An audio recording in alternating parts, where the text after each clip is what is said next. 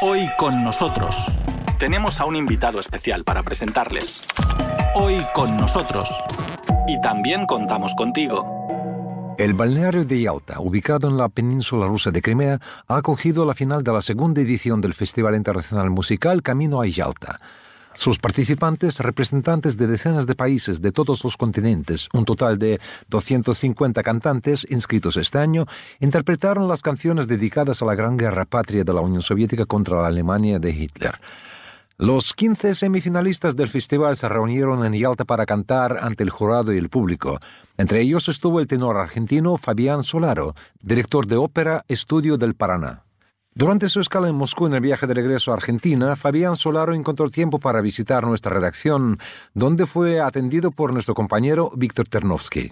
Muchísimas gracias por la invitación y sí, ha sido como el título del festival Camino a Alta, un gran camino a Alta sería el mensaje, ¿no? Sí, Fabián, y antes de pasar al festival, realmente yo creo que es interesante porque nuestra conversación está teniendo lugar en tiempos de la pandemia, fronteras cerradas, tantas dificultades para viajar. ¿Podría, por favor, un poco describir, digamos, ese camino? Yo realmente no lo imagino. En realidad ha sido muy difícil, con mucha, mucha expectativa, muchas dudas, muchos temores fundamentalmente por esta situación mundial, ¿no? Sin saber realmente si íbamos a poder viajar, porque en la Argentina se ha estado complicando la situación de la pandemia y bueno, teníamos ese temor de no poder hacerlo. Dios ha querido que lo pudiéramos hacer y bueno, hemos tenido que presentar muchos papeles, autorizaciones para poder salir de Argentina y poder entrar aquí. Hicimos una escala en París y bueno, pudimos llegar felizmente a Moscú, después Moscú, Crimea y Alta y bueno, pasar unos días fantásticos que tienen que ver con el festival, ¿no? Pero fue muy expectante toda esta situación. Pero lo esencial, lo principal es que usted sí ha podido, digamos, recorrer este camino y poder cantar en Crimea en este festival. Yo voy a explicar a nuestros oyentes que este festival tiene lugar en mayo, es decir, su última fase, el final, tiene lugar en mayo. ¿Por qué? Porque este festival está dedicado a la victoria soviética en ah, la Gran Guerra Patria, es decir, ese gran segmento de la Segunda Guerra Mundial y ahí los cantantes de diferentes países interpretan canciones soviéticas, rusas de guerra. Yo quisiera preguntarle, Fabián, ¿y cómo apareció este festival, esa oportunidad de viajar a Rusia en su vida? Sí, todo comienza el año pasado, más o menos para esta época, en abril. Nosotros ya estábamos en Argentina en cuarentena, cerradísima, y bueno, recibo la invitación de la directora de Casa de Rusia en Paraná y Entre Ríos, Svetlana Zaharova, que es la directora de la Casa de Rusia, para invitarme a aprender una canción. La primera canción en ruso que aprendí, Noche Oscura, Chomnaya Noche. ¿Es la canción con la que participó? No, esa fue la primera canción que yo aprendí justamente el año pasado para conmemorar de alguna forma con esta canción el festejo del aniversario del 9 de mayo, porque allá la Casa de Rusia en Paraná recuerda siempre las fechas importantes. Entonces, la profesora Svetlana me invitó para que yo participara de esa conmemoración de la fecha de la gran victoria cantando esta primera canción. Después surgieron otras canciones, Ruskaya Pole, después otras canciones como Amor Infinito, y también tuve la posibilidad de cantar con otros cantantes de Argentina el himno ruso y ahora lo último, antes de venir para aquí, aprendí la canción Día de la Victoria. Para que nuestros oyentes sepan, es una canción quizás más emblemática de guerra rusa, quizás sagrada incluso, yo diría. Claro, y entonces como yo ya había empezado a aprender, porque estas canciones y fundamentalmente las canciones de la Gran Victoria es un repertorio, más allá de que yo soy cantante lírico, es un repertorio aparentemente lejano a mí, me fui involucrando entendiendo el porqué de las canciones y el sentido de las canciones. Y bueno, primero surgió un primer concurso a nivel nacional en Argentina y que bueno, saqué el primer premio y después la profesora Svetlana Zaharova, como bien digo, me habló de este gran concurso, de este festival y bueno, empezamos a ver las condiciones, vimos las canciones que proponía el concurso, seleccioné la que me parecía que coincidía con mi temperamento y bueno, lo difícil fue que el sentido del festival era tomar una canción rusa y traducirla al idioma de origen, en este caso al español. Entonces se necesitó dos traductoras y terminé cerrando la traducción con una amiga música también rusa que me ayudó un poquito. Así que fue bastante difícil, más que nada por no perder el sentido de lo que dice la canción, de lo que quiere transmitir la canción. Muchas veces las traducciones no son fieles y nosotros lo que quisimos tratar de ser lo más fiel posible al sentido de la canción. Entonces, el hecho de que usted haya llegado a Rusia absolutamente listo, es decir, que usted ha llegado a la última etapa de ese concurso y la última etapa radica en poder cantar, poder competir en la península de Crimea, justamente en la ciudad de Yalta. Esa ciudad también ah, es uno de los puntos clave de la Gran Guerra Patria. Y bien, entonces la impresión que le causó tanto la península como también la propia ciudad, porque además un hecho interesante fue su primera visita a este país, a Rusia. Uy, sinceramente y de corazón nunca pensé que hubiese... nunca pensé que la vida me regalara esta gran oportunidad.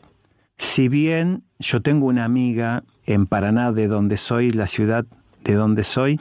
Trabajé muchísimos años con ella y fue maestra mía, fue colega y amiga y siempre hablábamos de Rusia, de su patria natal, de sus costumbres bueno, y yo escuchaba y sí me interesaba, porque nosotros, yo como artista, admiro la cultura rusa. Rusia tiene grandes bailarines, grandes cantantes, grandes músicos, grandes artistas, y en el mundo de la ópera en el cual yo me muevo, son muy admirados, y en el mundo de la música, ¿no? Entonces, por ejemplo, el Teatro Bolshoi para mí es la meca de la cultura, de la ópera, entonces siempre admiré Rusia. Y bueno, nunca pensé que la vida me regalaría esta gran oportunidad de poder estar hoy aquí en Rusia y bueno, hoy aquí en Moscú, ¿no? Que una ciudad tan lejana, estamos tan lejanos, pero al mismo tiempo tan cercanos, ¿no? Porque siempre me sentí cerca por la conexión que yo tengo con la Casa de Rusia en Paraná y Argentina, entonces siempre valoré, y más aún cuando comienzo a conectarme con todo este repertorio maravilloso, ¿no? Y a conectarme con el sentido y la importancia que le da el pueblo ruso a su repertorio de canciones de la guerra. Es muy, muy, muy importante y llama mucho la atención. No sé si en otros países se tiene ese respeto y ese amor por las canciones de la Segunda Guerra, ¿no?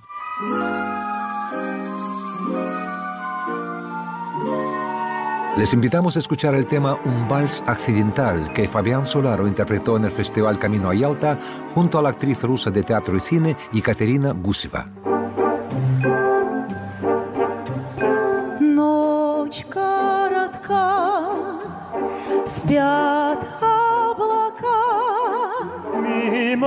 sostiene la suya, una mano desconocida.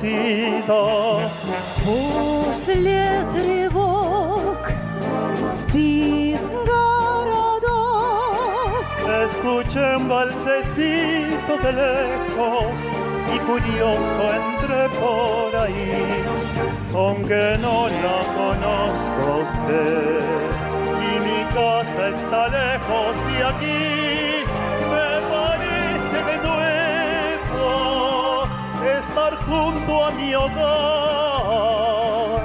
В этом зале пустом мы танцуем вдвоем, так скажите хоть слово. No lo sé.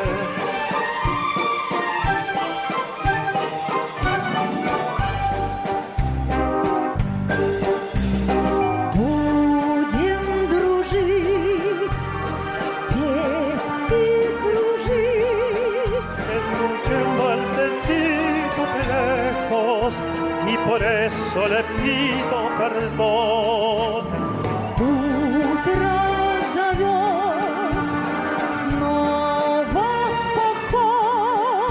Y Dejando atrás la ciudad, pasaré por su puerta a Dios, aunque no la conozco a usted.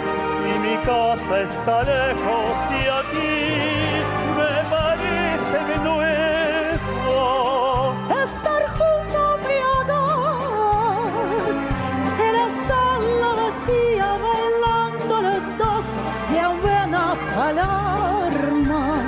¿Sobre qué? No lo sé.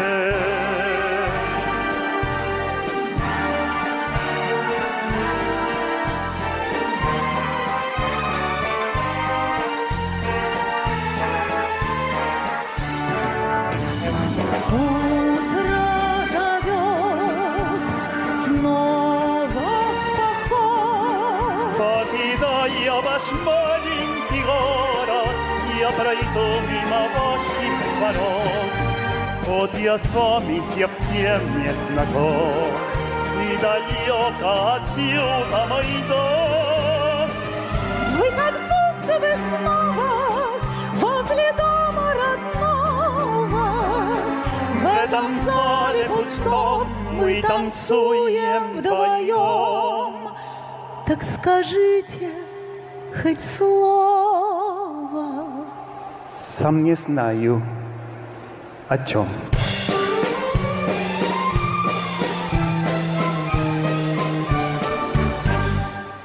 Aquí en Rusia, digamos, es un hecho que sí se puede explicar dado el sacrificio que significó para la entonces Unión Soviética poder combatir a las tropas alemanas porque murieron millones y millones de personas, eso solamente personas muertas, además de un sinnúmero de heridos, un sinnúmero de niños que se quedaron sin padres, entonces eso todavía está muy presente en, en la sociedad rusa, por lo tanto realmente se concede muchísima importancia a aquellos acontecimientos y todo aquello que esté relacionado ¿no?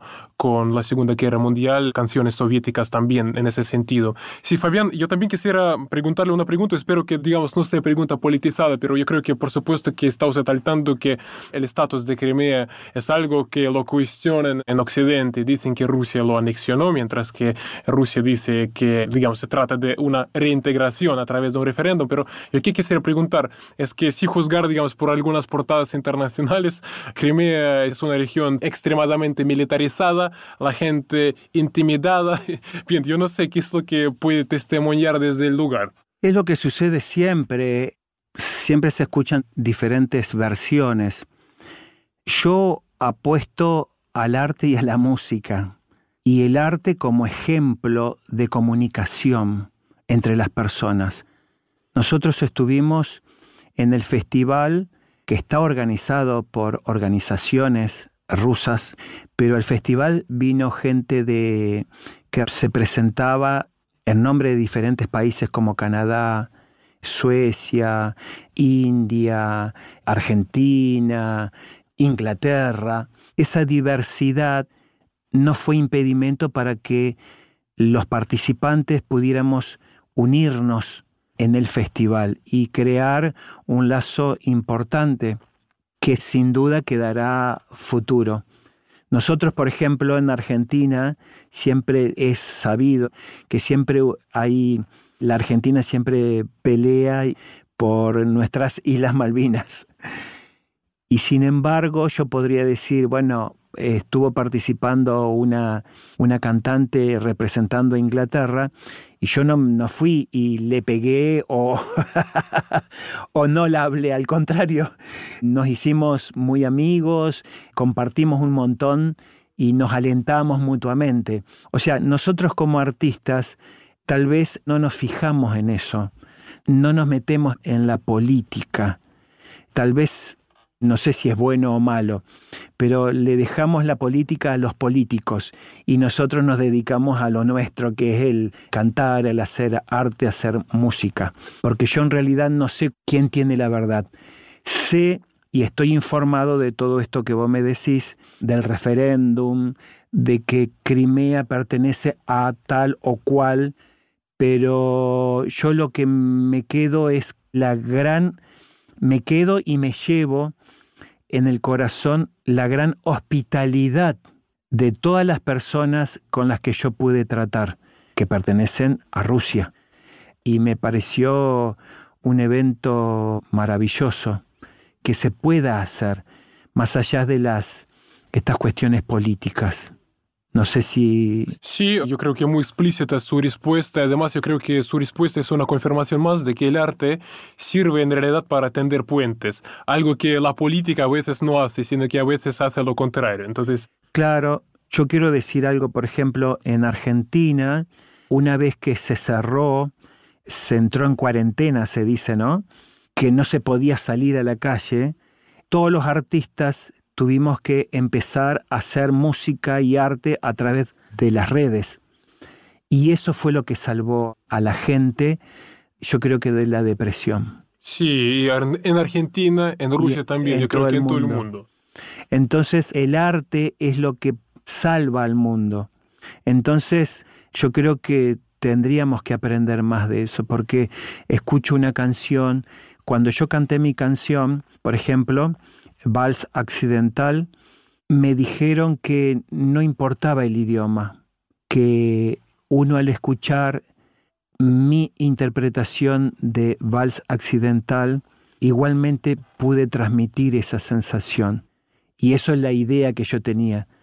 Más allá del idioma, porque mi canción estaba, yo la cantaba en español, con el sonido, con la intención traté de transmitir lo que dice la canción, lo que quiere transmitir la canción. Entonces, muchas veces no es necesario poder hablar y con muchos compañeros del festival nos comunicamos a través de la música, que es el, el lenguaje universal que tenemos, ¿no? Los seres humanos. Sí, Fabián, muchísimas gracias. También ah, quisiera preguntarle lo siguiente, es que usted ha resaltado ¿no? la importancia que se concede en Rusia el conocimiento de, por ejemplo, canciones soviéticas de guerra. Yo quisiera preguntarle, por ejemplo, si tomamos el caso de Argentina o más amplio de Latinoamérica, ¿en qué medida están presentes, digamos, aquellos lejanos hechos, ¿no? En la memoria ¿no? de la gente, en qué medida es algo que se sabe, por ejemplo, sobre el aporte de la Unión Soviética y Rusia como sus sucesores. ¿Es algo que se conoce o es algo que quizás habría que trabajar, digamos, para que la gente conozca más? ¿Qué le parece? Sobre toda esta cultura de la música de la Segunda Guerra. Yo incluso diría sobre, digamos, quizás el aporte quizás de la Unión Soviética o Rusia como su sucesora, ¿no? Para la victoria ¿no? en la Segunda Guerra Mundial sobre la Alemania nazi? ¿En qué medida es algo que sí se sabe, sí se conoce? Sí, o sea, todos vivimos, obviamente yo no viví la Segunda Guerra, pero sí como descendiente de italiano, porque yo soy descendiente de italiano y fundamentalmente de piemonteses, yo he tenido la suerte de estar en Italia y canto canciones populares italianas y también ahí ya me conecté con el sentido de las canciones tuve posibilidad de estar acompañando a una amiga ya fallecida que vivió la Segunda Guerra. Ella me comentaba que siendo joven le pasaban las balas por al lado y que en el pueblo donde ella vivía salían los aviones y tiraban las bombas que restaban en uno de los montes o montañas que tenían ahí cerca de la ciudad. Y bueno, esta amiga es inmigrante, se fue de Italia a Argentina y ella me contó toda esa historia que vivió y vivieron los inmigrantes de Italia. Cuando yo me conecto con las canciones rusas, no fue algo lejano para mí, sino que al contrario pude relacionar todas estas historias y hacerlas mías, digamos, entender el sentido y la importancia, porque yo no viví la guerra. Entonces hay que Y en Argentina, más allá de que tuvimos el conflicto con las Malvinas, pero no tuve la vivencia en primera persona. Y esto me llega de cerca, esto de tener y darme cuenta de la importancia de todo lo que pudo haber sentido, vivido, todas aquellas personas que tuvieron que sufrir ese quiebre que fue la Segunda Guerra, pero al mismo tiempo valorar, como digo yo, el patriotismo y el heroísmo, en este caso del pueblo ruso, para salir adelante, para que hoy sea la gran potencia que es porque nosotros desde Argentina vemos al país de Rusia como una de las grandes potencias. Entonces, por lo menos desde mi parte y desde representando a la Casa de Rusia en Paraná y Entre Ríos, que también está conectada con las diferentes casas de Buenos Aires, ya sea mm, la Casa de Rusia en Buenos Aires, o con la embajada, o con el consulado, esta participación y el poder haber estado aquí, dice, ah, ¿y a qué fue? ¿Qué estuvo haciendo? Canciones rusas, canciones de la guerra, ¿y cómo es esto? ¿Cómo es aquello? Entonces un montón de gente se está interiorizando y viendo, ah, qué bueno, cuánta historia, cuánto para recordar, cuánto para aprender. Entonces me parece que fue importante y será importante mi participación aquí más allá que no haya ganado un premio, pero sí gané con estar aquí compartiendo con ustedes esta gran experiencia. Y es justamente lo que escribió toda la prensa rusa en particular respecto a este festival, que en realidad eh, en este festival no hay perdedores, los ganadores son todos. Sí, totalmente. Más allá de que haya habido un primero, segundo, tercer premio, pero para mí yo ya gané cuando fui seleccionado dentro de los 15 semifinalistas. Gané cuando me permitieron ingresar a este país. Gané cuando pude conocer a toda la gente que conocí aquí en este país y me llevo esta experiencia inolvidable. Así que sinceramente es algo que es muy emocionante, increíble y lo llevaré eternamente, ¿no? Espero volver en algún momento, que me inviten. Seguramente seguiré cantando canciones en ruso, porque es un idioma, más allá de lo que todos estamos hablando, el idioma ruso ayuda a cantar mejor. por las consonantes, por cómo se coloca el sonido y demás. Así que es muy, muy interesante. Sí, Fabián, yo por mi parte quiero decir que espero que realmente pueda volver usted con sus familiares. Usted ya sabe que en Rusia, en Moscú, ya tiene un lugar donde le esperan con brazos abiertos.